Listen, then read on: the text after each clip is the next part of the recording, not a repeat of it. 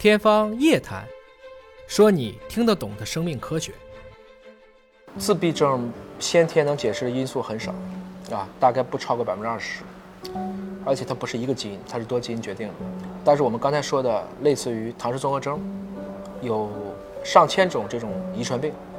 它们可能是先天决定的。也就是说，未来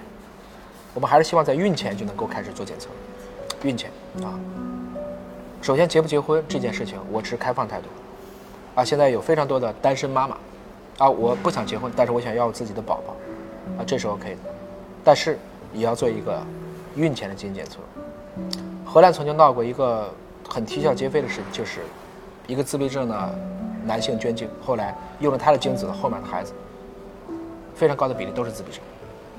就自闭症基因写到精子里了，他甲基化或者说精子的这个它的基因质量太差。那我现在当然，中国到今天为止，大家还都是习惯于有一个家庭，然后再有自己的后代。其实取唾液，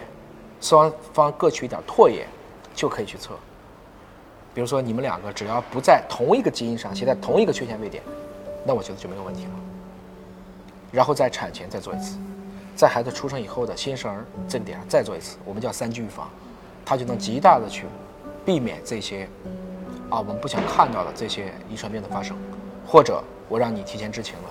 你明知道孩子是这个样子，但是你依然选择我跟他一起，我愿意照顾他，这个也 OK，啊，在很多西方国家里，有些是因为宗教的原因他不能堕胎，有些是他就接受这个，因为他残疾人的福利制度相对比较好，但是预先知情，啊，这个我觉得是应该，